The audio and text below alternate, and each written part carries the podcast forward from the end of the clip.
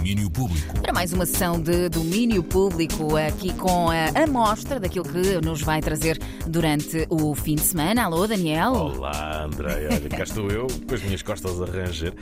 Tal é a quantidade de coisas que trago para te falar no grande domínio de fim de semana.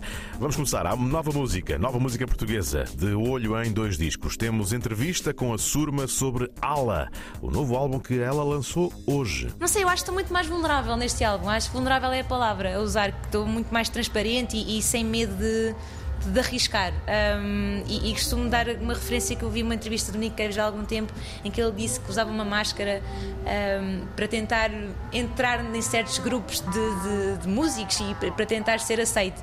E, que passado uns anos ele tirou a máscara e não, e não reconhecia a pessoa que estava por trás da máscara porque ele assumiu aquela personagem e não era ele. E eu não quero ser essa pessoa. E o videoclipe acho que fala um bocadinho sobre isso, que é o retirar da máscara e é o assumir essa, essa pessoa a 100%.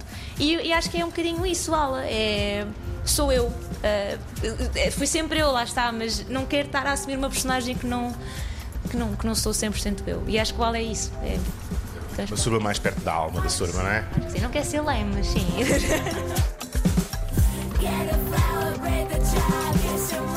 Surma sobre o novo disco, mas há também outro. Pedro Ferreira, do Skell Dead Gazelle, falou-nos do regresso da dupla aos discos com um álbum lançado no início da semana e que hoje sobe ao palco do Music Box em Lisboa. Sim, foi. Desta, desta vez tentámos fazer hum, as bases do disco em take direto, que é aquela tal questão de estarmos os dois a tocar ao mesmo tempo.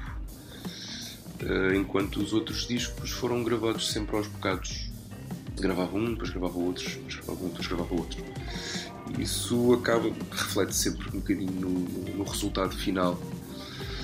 Um, e pronto, foi uma tentativa de um processo diferente, é isso, tentar aproximar uma coisa um bocadinho mais.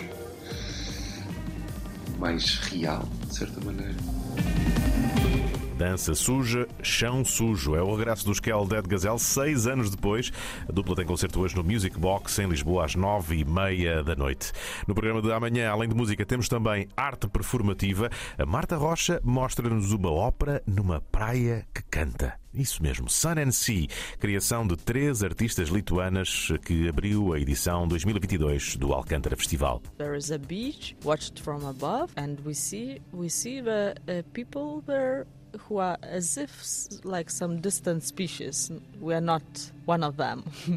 so we have this distance. Audience has a bit of a distance from the people. Watch from above, and yeah, and they sing. And uh, gradually we developed the axis of the piece and uh, wanted it to be center centered around climate change Rugile Bardziukaite é uma das três autoras lituanas deste Sun and Sea, uma ópera eh, que nos traz um olhar diferente sobre as alterações climáticas, momento que destacamos do Alcântara, o Festival de Artes Performativas em Lisboa, mas na capital também há muita arte contemporânea. Até domingo, 36 espaços acolhem as obras de duas centenas de artistas no Lisbon Art Weekend e este fim de semana há também propostas para os mais novos, como nos diz a Heloísa Ejarque. Na Mono vamos ter também um workshop de dança para crianças. Este ano vai ser um, um ano muito inclusivo em termos de uh, públicos. Vamos ter então esse workshop às 11 horas de sábado, dia 12,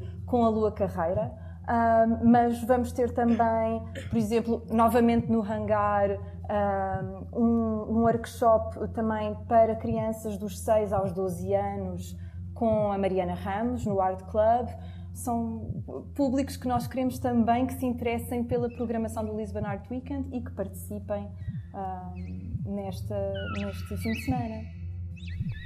São estes os destaques da manhã para a juventude. Mais sobre a programação no site lisbonartweekend.com. Eh, mas eh, amanhã no Grande Domínio também há cinema. Paulo Branco vai falar-nos do La Fest, o Lisbon and Sintra Film Festival.